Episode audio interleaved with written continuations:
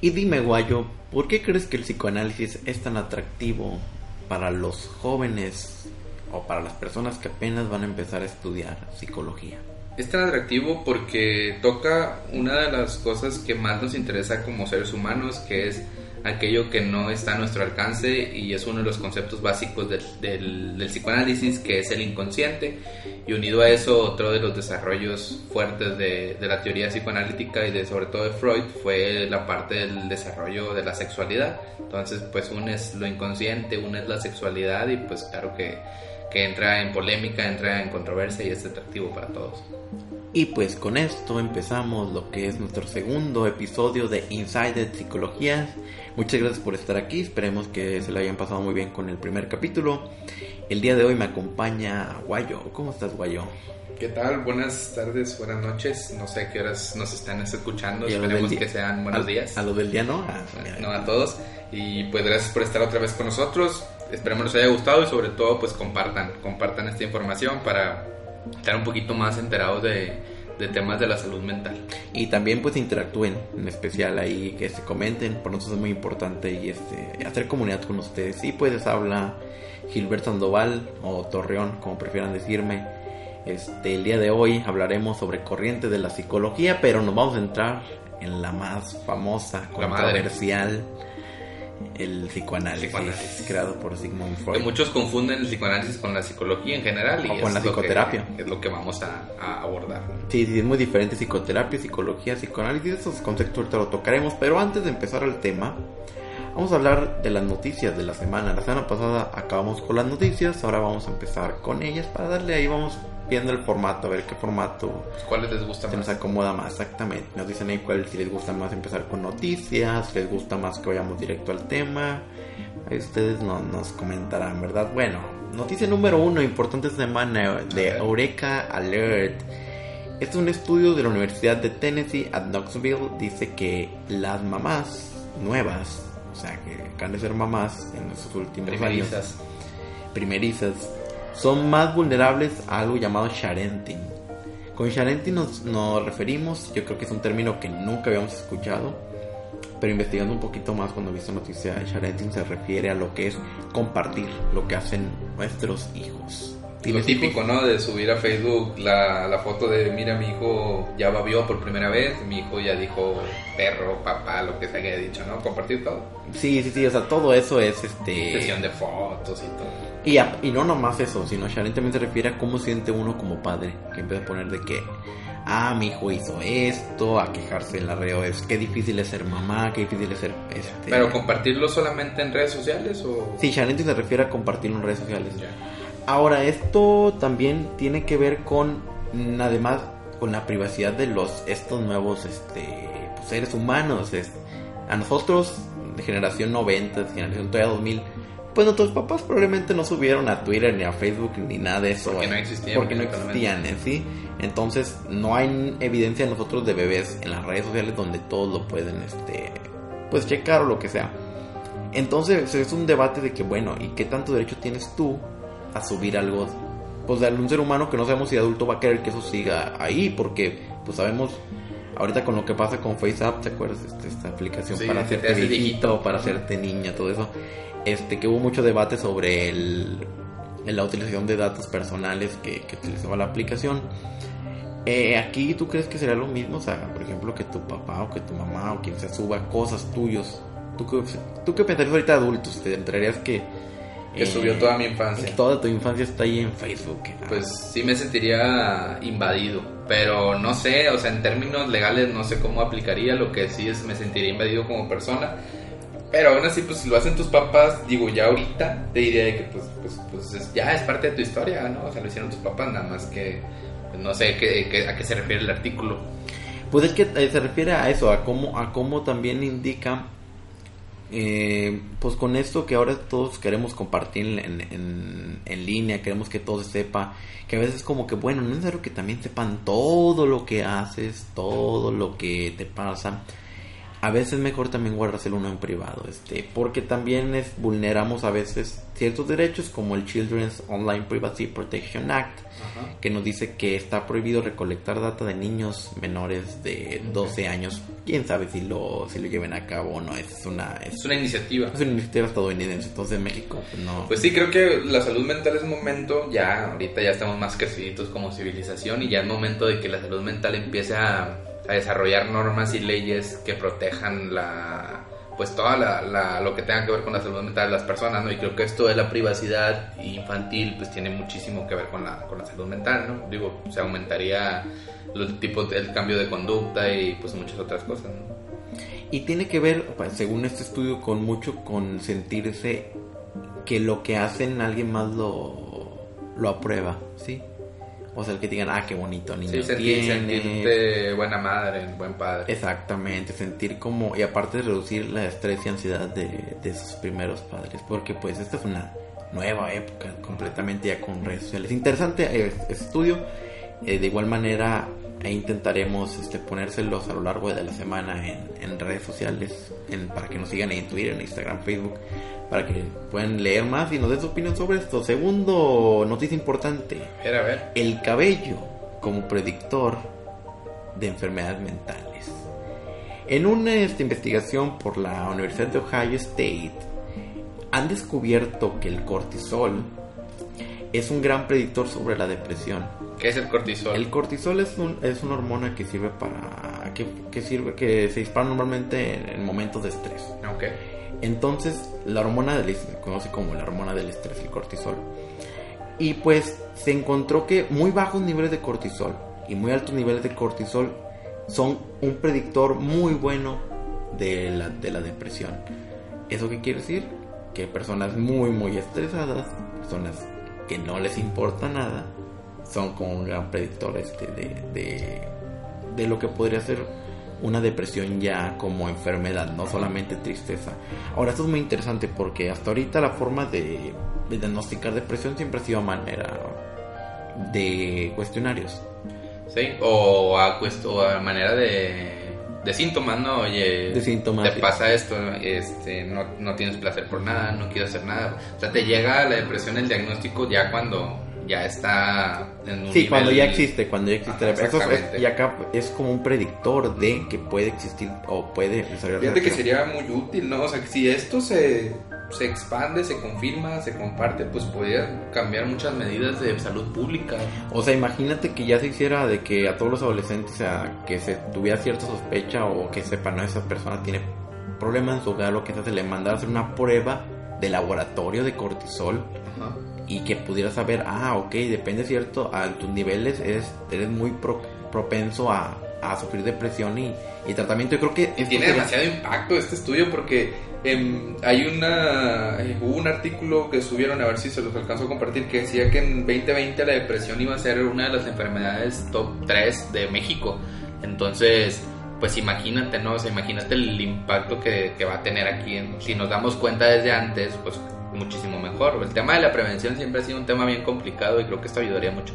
Ahora, en, este estudio hasta ahorita se sabe, se tiene, o sea, cuesta como 35 dólares en, hacérselo en Estados Unidos. No, todavía no es widespread, todavía no es para todos. Esto ya está en... Como parte privada. Todavía están en, en investigación y todo, pero se tiene, o sea, se hizo una investigación 432 adolescentes entre 11 y 17 años y, y esto es parte de una investigación longitudinal, entonces no va a estar todavía... Los resultados no están listos. No, pero ya se sabe y se ya de que sí es un gran predictor de que los niveles de cortisol fuera de lo normal están siendo eh, significativamente, estadísticamente significativos de que sí están prediciendo la depresión. Entonces esto en 5 o 6 años puede ser una revolución para la salud mental. Y esperemos que aquí este, el trabajo que hace la psicóloga Jodie Ford en, Ohio State, pues nos llegue aquí eventualmente. Esperemos que no seamos tan cerrados a creer que porque es psicología no podemos este, combinarse, porque realmente lo importante de la ciencia es que sea multidisciplinaria. Ajá. Ayudarnos de la medicina, ayudarnos de la psiquiatría, ayudarnos de la neuropsicología y no sernos de que somos psicólogos. Sí, Lo- sí. lo- Digo, si no, aquí se dijo, ¿verdad? Y esperemos que de aquí salga, que nos esté escuchando un próximo gobernador, un próximo secretario de salud y, que lo meta, ¿no? y aquí va a ser el único lugar donde van a escuchar esto en español, se lo aseguramos. Segundo, este... Tercero, Ah, sí, y la última noticia de esta semana es que un estudio este, por Klein en, de la Universidad de Australia, bueno, de Queensland, en, en Australia, eh, confirmó algo que yo creo que muchos sabemos que es que en las personas, este, adultos mayores, el, los ejercicios de formas este, intensos ayudan a disminuir el declive cognitivo. En pocas palabras, hacer ejercicio ayuda a evitar que, este, que pierdas tus habilidades cognitivas eh, a largo plazo. Ah, pero es, una, es un estudio para gente adulta. Es un estudio para gente adulta principalmente, se conoce como High Intensi- Intensity Interval Training, o sea, como es, es el es el ejercicio a- de alta intensidad pero por intervalos. Porque se- se- principalmente lo que hace es incre- incrementar lo que es el en el cerebro, lo que es el riego, como diría, ¿El qué, perdón? o sea, que llegue más rápido el cerebro Ajá. Sí, y sí, sí, la entiendo. salud cardiovascular y que previene mucho. Y yo, yo me pongo a pensar, lo veo, en- en, mi familia y digo, bueno, no entiendo por qué mi abuelo a sus este, setenta y tantos años Como si nada. como si nada, pues hace que hace mucho más ejercicio que yo, se va a correr, ese, entonces, y si, y si lo ves, porque el declive cognitivo es prácticamente nulo, o sea, Exacto, eh, el sí. ejercicio es importantísimo para eso, porque si, no, a veces pensamos que el cerebro o la mente es algo totalmente fuera de, como nos va a decir nuestro compañero Freud, ahorita que hablemos de él. Pero yo, eh, yo creo que tiene mucho que ver también con nuestro cuerpo, no están Sí, separados. claro. No es- Pues eh, venía desde la filosofía esto de, la- de pensar que fuera separado cuerpo, alma, Cuerpo. espíritu, todo eso que... que era de Descartes, la Ajá. filosofía dualista. Pero últimamente se ha hecho este acercamiento entre, entre cuerpo y mente y pues sí se hace bien interesante, ¿no? Porque a veces pues pensamos que el ejercicio nada más por una cuestión de estética, de quiero verme bien, bien guapo, quiero verme muy bien, pues va más allá, va y no nada más es la cuestión de salud, de sentirte bien el día siguiente, digo, el estudio nos dice que pues es para que el equilibrio cognitivo se quede siempre. Sí, ahora también, este, como en la mayoría de los estudios psicológicos hasta ahorita, pues este fue en una población muy limitada. Esperemos todavía que se sigan haciendo más investigaciones y les mantendremos informados aquí de esto. Pero sigamos haciendo ejercicio. Eh, Sí, o sea, obviamente hacer ejercicio no solamente es por evitar tu declive cognitivo, sino también para aquí en México diabetes a la vuelta de la esquina, ¿verdad? Exactamente. Entonces, Sí, es otra de las cosas que tienen mucha relevancia también aquí donde estamos, porque pues accidentes cardiovasculares es las primeras causas, ¿no? De, de, de muerte y problemas aquí en México, que es donde nos encontramos. Para Es- todos los que nos están escuchando desde Latinoamérica y Europa, pues nos encontramos en México, principalmente en Monterrey, Nuevo León. exactamente. Y pues bueno, esto es lo que tenemos de noticias de esta semana. Entonces, bueno, con eso terminamos el apartado de las noticias. Vamos a empezar con el apartado del tema. El tema, el psicoanálisis. Eh, vamos, vamos a, a meternos, ¿verdad? Yo sé que es bien atractivo y pues vamos a, a darle. Es como la chica guapa que conoces en tu primer día de... de es como el coreback o de, fútbol americano. o O sea, del es, coreback, es tan sí. atractivo. Y Todos te- lo quieren, pero luego te das cuenta de muchas cosas que es a lo que venimos. Ah, Bueno, vamos a hablar de psico- psicoanálisis, que es nuestra... Hablaremos de diferentes corrientes en otros programas, igual no seguidos, igual la siguiente semana no va a ser cognitivo conductual ni será este humanismo, pero eventualmente los iremos tocando todos.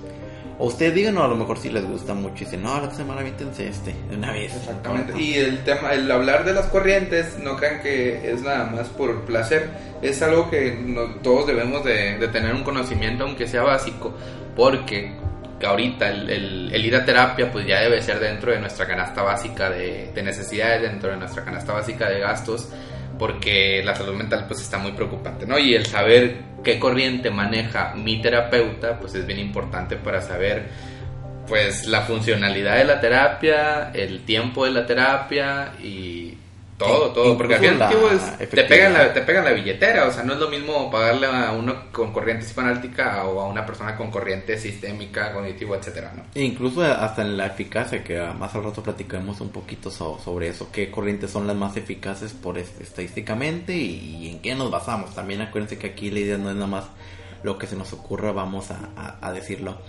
Algo importante, Guayo. A ver, primero, ¿qué es una corriente de la psicología? A ver, ¿qué, qué Pues es? un- bueno, una corriente de la psicología es como, pues como una, una forma de entender eh, la salud mental, porque como estamos hablando de psicología, estamos hablando tanto de términos cuantitativos como es la conducta, como de términos que tal vez no son tan cuantitativos como es todo lo que sucede en la mente. Que digo, eso lo podemos debatir y todo lo que tú Sí, quieras, porque pero de, de psicoanálisis vamos a ver cómo es un algo cualitativo, ¿no? Exactamente, digo, para términos básicos es algo cualitativo lo que es el psicoanálisis porque pues toca lo que es la mente y una corriente simplemente es como una forma de eh, conocer y profundizar acerca de la salud mental en este caso. de la mente y de la conducta. De la Por ejemplo, conducta. podríamos decir, el psicoanálisis vemos este, la conducta como un resultado de procesos inconscientes y luego ese mismo, bueno, ahora conducta, cómo se explica desde el cognitivo conductual, cómo se explica desde, desde el humanismo, entonces son completamente diferentes. Digamos, el psicoanálisis es esa, es una corriente porque interpreta términos psicológicos desde su postura filosófica, etcétera, etcétera. Y ahora aquí, ¿qué es el psicoanálisis, güey? A cuéntanos. Bueno, el psicoanálisis pues es, eh, como decíamos, una corriente de la psicología. Eh, la palabra psique, pues la, la determinación habla sobre, sobre mente y el, la, pues el análisis es el análisis de la mente. Este término lo, lo vino acuñando pues el padre de- eh, fundador de, de- de esta teoría que es Sigmund Freud, que yo creo que todos lo hemos escuchado, todos, todos hemos llegado a hablar de él. Entonces Freud pone este término del psicoanálisis y en 1900 más o menos, nació como en 1850, pero para 1900 arranca toda la teoría. Después de la, de la Primera Guerra Mundial, antes de la Segunda Guerra Mundial, en todo ese tiempo, pues eh, Freud se empezó a expandir, expandir y hasta el día de hoy hay muchísimas cosas que siguen eh, siendo pues medallita de Sigmund Freud. Al menos en América Latina. Yo creo que también hay que ver mucho cómo se ve la psicología en América Latina, cómo se ve en Estados Unidos, cómo Sí, se ve claro. en Europa. Parte oriental. De hecho, si recordamos, pues Sigmund Freud es- este, pues nació en Viena, lo que era el imperio austrohúngaro, ¿no? Si mal no recuerdo. Así es, era judío. Era judío de familia. Digo, bien importante conocer el contexto de dónde sale algo en general, eso es como un aprendizaje general, porque de ahí pues te vas dando cuenta de, ah, por eso hizo esto, ¿no? Por eso era de esta forma, etcétera. A ver, ¿y qué más me puede platicar aquí, por ejemplo, de, de Sigmund Freud? Así en general, este... ¿Qué más me dices aquí de este señor? Pues mira, Sigmund Freud fue una persona bien controvertida, o sea, te- es como, como quién pudiera ser ahorita, es una persona que todos aman o todos odian, no sé como ahorita quién te pudieras poner de ejemplo, como el Bronco, como, ah, bueno, pues No, pero el nuestro presidente, odian, no, no como nuestro presidente Andrés Manuel López Ah, bueno, sí, sí, sí. Obrador, Ay, sí, yo o creo lo- que- como el América, o sea, lo, el equipo de fútbol, y lo odias, América, o lo odias o lo amas, ¿no? Eh, Freud, digo, lo importante que hay que saber de Freud es que eh, como, como la psicología no era una, ¿cómo podría decirlo? No sé si corriente, un... Era, era una ciencia recién este, estrenada Era por... exactamente. Bueno, digamos ciencia porque para considerarse ciencias, digamos que la vara era, bueno, Era una materia... No, que- pues ya, era- ya, ya se considera ciencia porque ya este Wilhelm Wundt ya había puesto su laboratorio de, de psicología. Pero fue más o menos en, durante Sí, los fue, fue, años. fue en esa época. ¿verdad? Pero a lo, a lo que íbamos con esto es que como la psicología no tenía sus propios estudios, pues todos los que fueron psicólogos en esa época estudiaron primero medicina. Este Sigmund Freud es neurólogo y pues posterior a eso, con todos sus estudios de, de medicina, que si nos podemos a leer algún libro de él, nos vamos a dar cuenta que siempre hace su analogía médica de otras partes del cuerpo con lo que es el, el- su concepto o su desarrollo de su teoría. ¿no? Entonces, es neurólogo, es- nació en Viena, como bien lo decías, judío y primero estuvo con Breyer, se llama, eh, el- un médico que él lo estuvo como que entrenando. Y bueno, una de las cosas que vamos a saber de, o que vamos- si, nos, si lo estudiamos lo vamos a, a comprender mejor de Freud, es que se estuvo separando, divorciando de mucha gente. Creía en unos y luego los dejaba, y bueno, algo muy, muy, muy de Freud. También algo importante yo creo que de Freud es, es, es la influencia que tuvo en él el, el- la hipnosis. Ajá. él en sus primeros De años... Breyer, de hecho. ¿Fue por Roger? De un- Breyer, Breyer, no sé cómo se diga. Breyer. Ah, sí, ya, ya, ya. Joseph ya, Breyer. Ya, ya sé, ya sé de quién hablas. Que fue su, su maestro. Pero no, según yo no fue Breyer, fue un francés, ¿no? El que, el que lo- Charcot. Charcot, Sí, sí, sí. ahí- que hasta fue a estudiar ahí Freud con él. Sí, es que se confunden los nombres, pero sí. Sí, sí, este, ah, este, y yo, el, la- el hipnosis que hoy en día es controvertidísima y probablemente no sea nada especial, los estudios actuales, pero eh, ahí lo que hace, este, yo creo que influye mucho Freud, tiene que ver el, lo que buscaba, lo que era una cura a la neurosis. ¿Qué, qué es la neurosis? ¿Alguien se acuerda? ¿Alguien de aquí? De todos que, ¿Alguien rosa levante la mano? ¿Cómo podríamos definir la neurosis? Pues bueno, es que en ese tiempo llegaban muchos problemas a, con los doctores que, tenían, no, no, tenían una relación directa con, con, algo que pudiera decir, ah, bueno, sí, que no tenía un origen físico. a la cabeza, no, no tenía un origen físico, entonces pues Freud lo, lo empezó a denominar como, o bueno, lo empezaron a denominar como neurosis y fue entonces pues Freud le empezó a interesar ver a esta gente que, que le causaba como ciertos ataques o cierta ansiedad. Ahora, le decimos el no quiero ir a la escuela.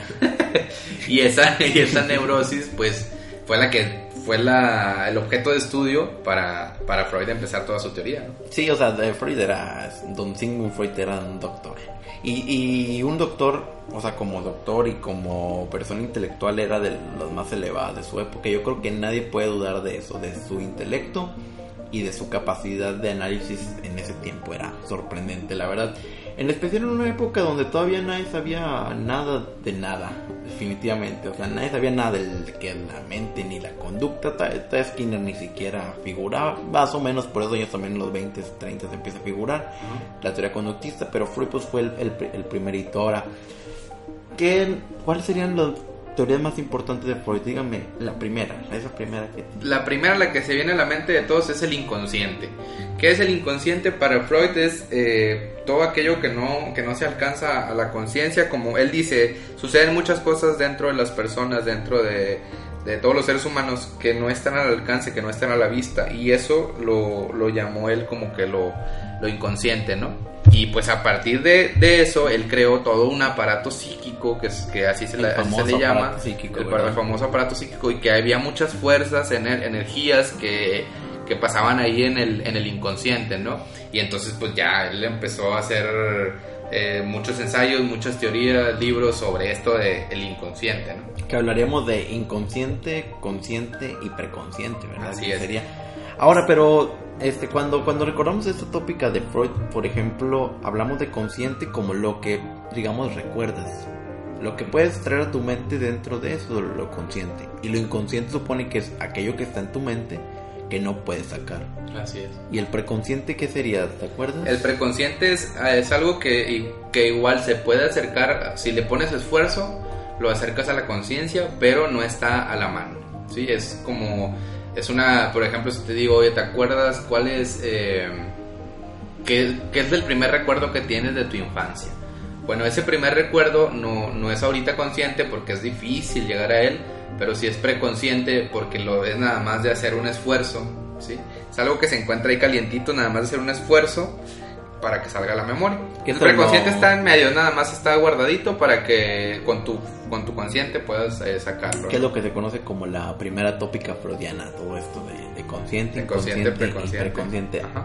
Este, ahora muy curioso, este, muy curioso también hablando de esto. ¿Qué, qué supone que es? Dirías, uno diría, ¿y por qué llega el inconsciente algo? Porque algo se olvidaría. Exactamente, bueno, el Freud empieza a hablar de por ejemplo, de la, uno de los también de los conceptos que se le adjudican a él es el término de represión y que lo va a unir después a todos los mecanismos de defensa. Creo que sí hemos escuchado mucho de mecanismos de defensa, no sé si el de la represión, que es diferente a la depresión, es con R.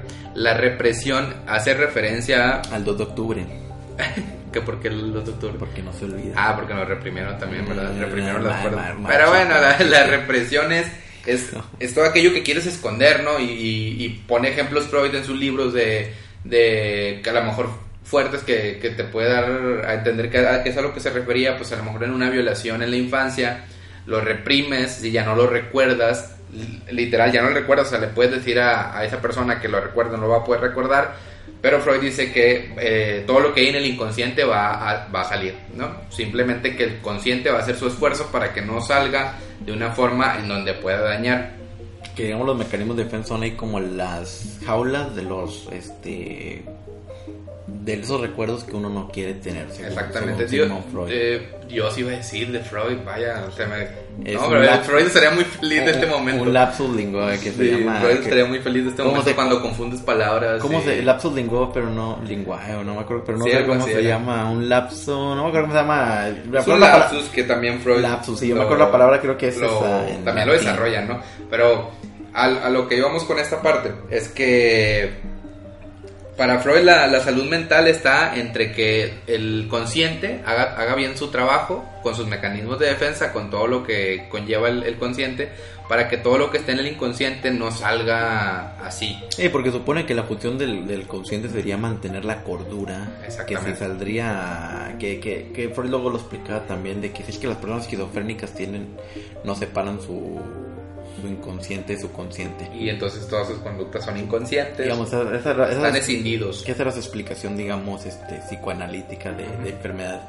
Y que tiene mucho sentido, digo, si te empiezas a meter en, en, en toda la teoría que va desarrollando Sigmund Freud, te empieza tan tan atractiva es que, que, dices, pues sí es cierto, ¿no? Como hay, como hay ciertos eventos, no tuyos, pero de, de, alguien más a lo mejor, también tuyos, que, no tiene, porque hay muchas cosas de la infancia que no recordamos, digo, es una de las cosas que... ¿Qué era la Yo creo que por eso se basaba mucho también en, decir, bueno, ¿cuáles son los hechos y cómo los puedo explicar? Que digamos es válido a través de observación, pero pues... y él dice, por ejemplo, todo el tema de, la infancia es dificilísimo recordarlo porque todo se ha reprimido. Y entonces en la adolescencia, en la adultez, pues se viene, viene ciertamente tiene que salir todo lo que está en el inconsciente. Digo, debatible, debatible, pero ahorita más adelante. Sí, más adelante vamos a las cosas que. vamos al ring, vamos al ring. Exactamente. Este, la siguiente es este. La siguiente tópica, este, ello, yo, super yo. En cuanto al ello, yo, super yo, Freud se refería, haz de cuenta que lo parte del consciente, inconsciente y preconsciente lo desarrolla con, con estas, no sé cómo decirla, entidades. Sí, le llama entidades. Eh, yo, ello y super yo que yo creo que también a lo mejor se ha dialogado en la, en el, con nuestros amigos, pero no hemos entrado a profundidad. En, él se refiere al ello con los impulsos que hay en el ser humano y principalmente impulsos sexuales. Que dice los impulsos primarios, ¿verdad? El matar, la agresividad, el tener sexo. y principalmente es impulsos, impulsos pero para Freud el sexo no le importa. pero entonces los impulsos sexuales era parte de lo que dominaba al ello. Luego viene el yo, que es la parte de los mecanismos de defensa, es la parte de, la realidad, es la parte que dice, a ver, dónde estoy, quién está a mi alrededor, qué cosas se pueden hacer, qué cosas no. O sea, es la parte de la sociedad y de la cultura de cómo te va eh, equilibrando. ¿sí? El, yo es una fuerza eh, mediadora. ¿Por qué? Porque está la otra parte que es el super yo. El super yo se desarrolla a través de la cultura, se desarrolla a través de la moral principalmente. Freud dice que lo primero que se tiene cuando eres eh, bebé, niño, es solamente el ello. Cuando agarras conciencia, se supone que para Freud esto es el yo. Y conforme la educación que te van dando, se va desarrollando el super yo. Entonces él dice, el ello siempre ha estado en su naturaleza. Viene el yo y viene el super yo, lo reprimen. Y entonces el ello busca la, la forma de salir. Y como el super yo también tiene sus fuerzas, eh, que es la parte de la moralidad de la ética, también reprime el super yo. El único que, que, busca dar salida a todo esto es el yo. Dice, a ver, ¿qué cosas del ello pueden salir y qué cosas no? Y qué cosas del super yo pueden salir y qué cosas no. Entonces, a ver si entendí. Entonces, hablamos del ello como los impulsos primitivos del ser humano en especial impulsos sexuales, que si no mal recuerdo creo que Freud les llama como este, a esa energía se le llama líbido. Exactamente. Este, Todo es para Freud es una energía y principalmente la sexual es la líbido. Es la, es la libido, es este conceptos que puso Freud. O libido, no, no, no, es li, líbido. ¿Líbido? ¿Líbido? ¿Tiene acento? No, no, no. Este, muy bien. Eh, luego el yo, entonces la parte consciente que dice, ok, es como el típico diablito y angelito, ¿verdad? Que Exactamente, Tengo al diablito acá, que es el de Derbez, y tengo al angelito acá, que qué angelito, el serafín, el de la novela. Nadie le importa, nadie le importa novela.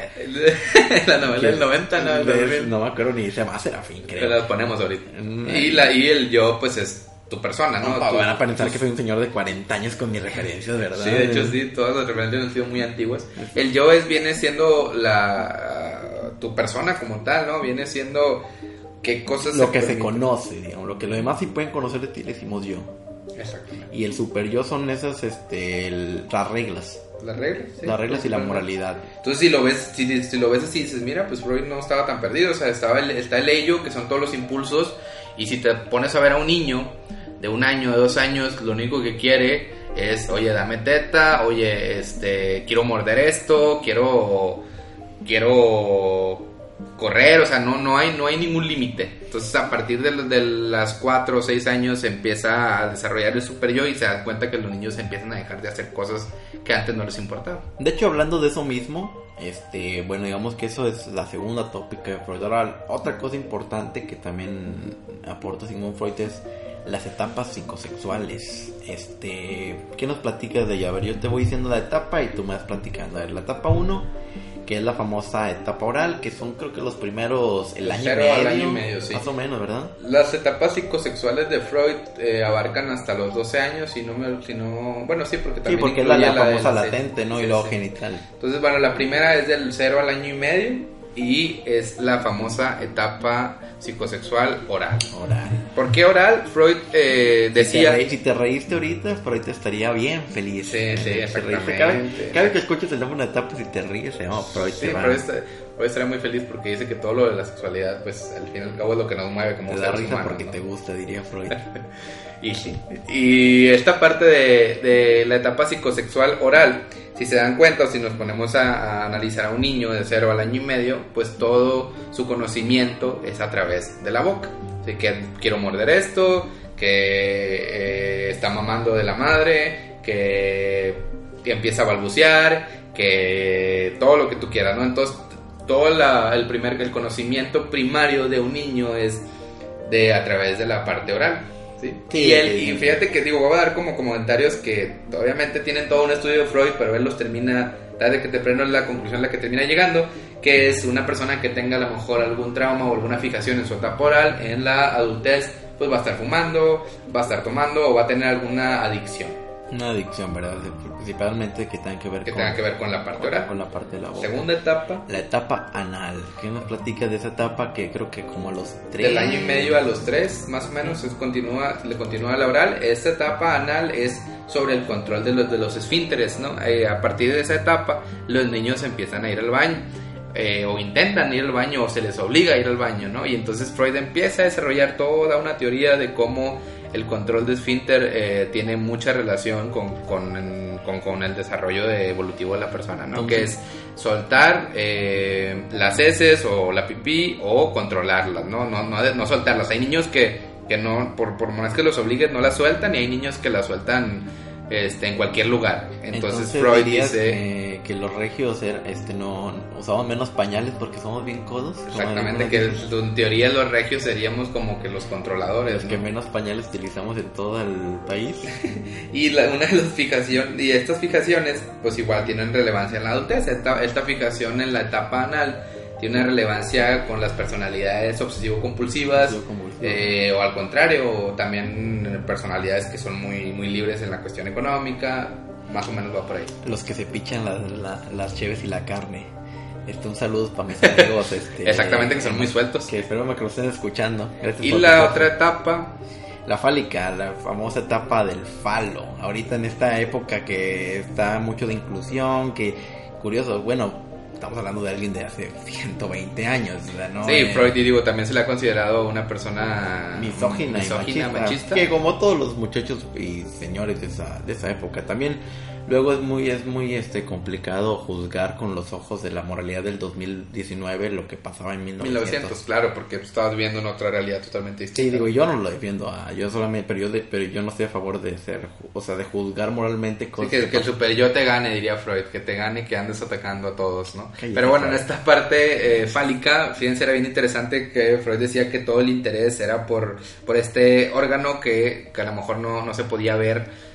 Eh, pero que decía que, que, tarde que temprano lo descubrían y más o menos era en esa edad eh, la parte del pene del hombre y cómo la envidia del pene de la parte de la mujer y esto también iba desarrollando una parte de si eres hombre de identificación con tu papá o si eres mujer de identificación con tu mamá y la otra parte la, la identificación o también la rivalidad, ¿sí? Porque yo deseo eh, el pene de mi papá o yo deseo a mi mamá, ¿no? Y esta es una teoría que él se basó en el famoso complejo de Edipo. El famoso complejo de Edipo, que fue desarrollado por Sófocles, ¿no? Y también bien controversial la, la historia de Edipo es de Sófocles, pero o sea, así a términos generales, si no la conocen, Edipo este simplemente de, uh, ¿cómo era? Así bien rápida.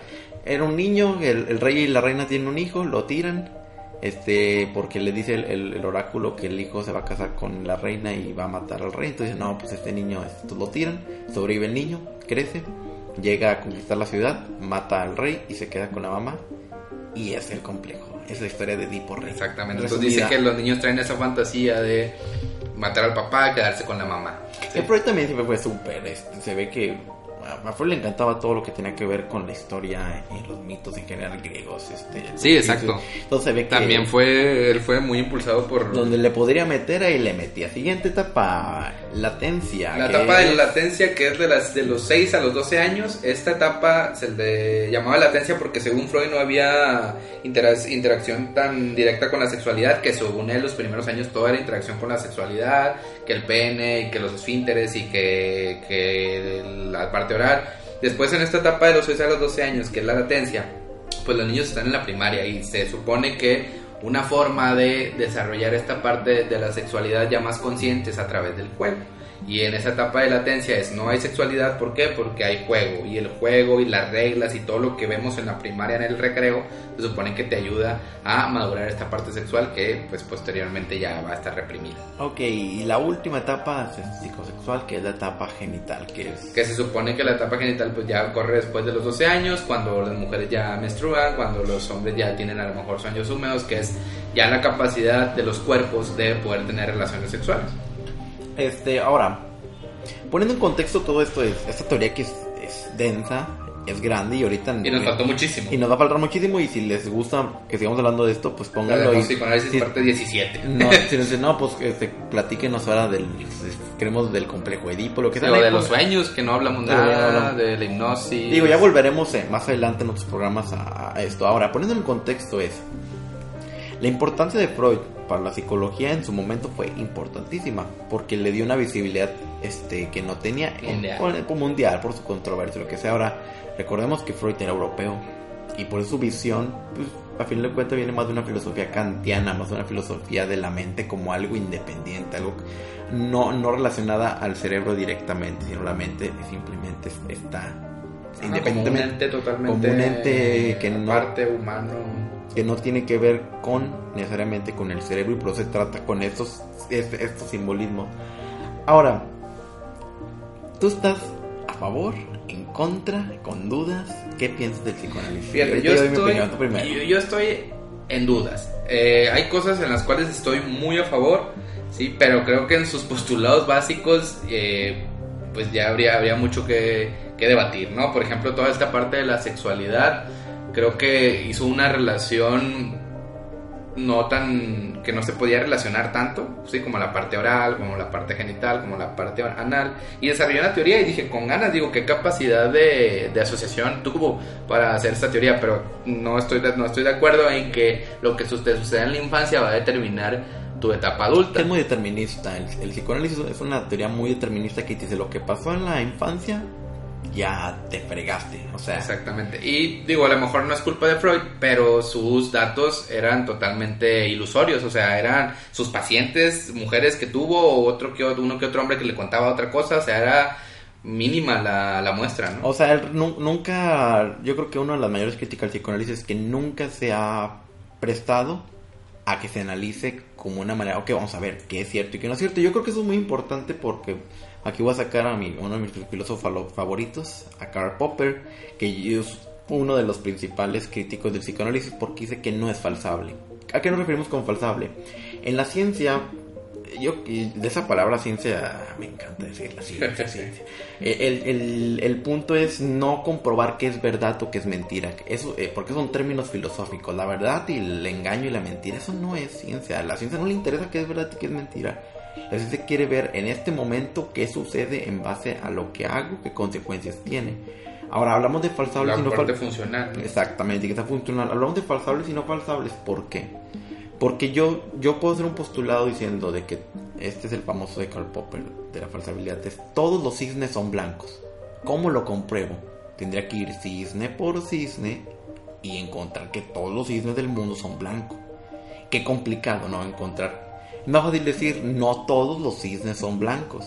¿Cómo compruebo eso? Con que encuentre uno, negro, uno negro, azul, verde, que no sea blanco, ya compruebo mi postulado. El problema del psicoanálisis es que tus postulados son infalsables. O sea, ¿cómo yo desafío, digamos, bueno, el complejo Edipo y cómo lo pongo a prueba?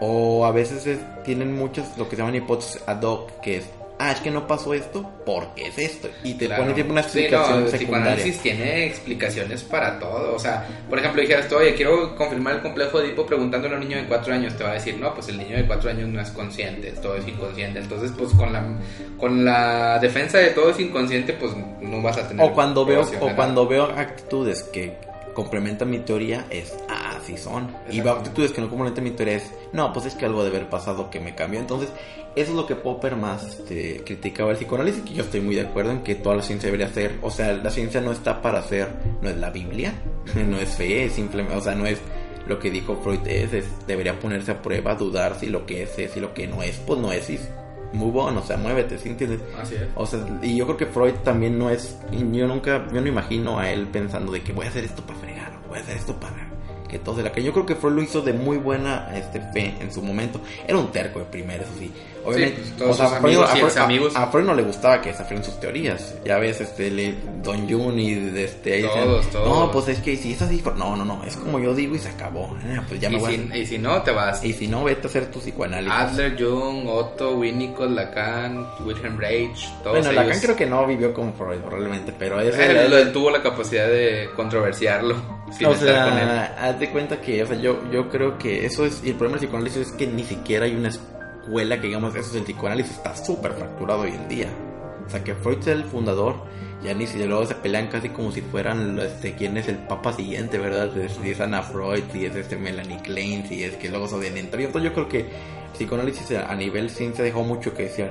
Pero yo creo que como arte, este y como teoría filosófica es muy buena pero yo y no también como experiencia digo tampoco se trata de, de pues sí, como experiencia religiosa. de, de negar no no no por ejemplo yo creo que mi terapia no fue 100% con corriente psicoanalítica pero mi terapia personal sí fue una parte psicoanalítica no de ir a tus recuerdos y todas estas cosas que, que están ahí y, y indagar y darte cuenta que si hay cosas que, que, tienen relación con lo que te ha sucedido, que te sigue sucediendo, una de sus ensayos que se llama recordar, repetir y elaborar, o sea, cómo, por qué seguimos cometiendo los mismos errores.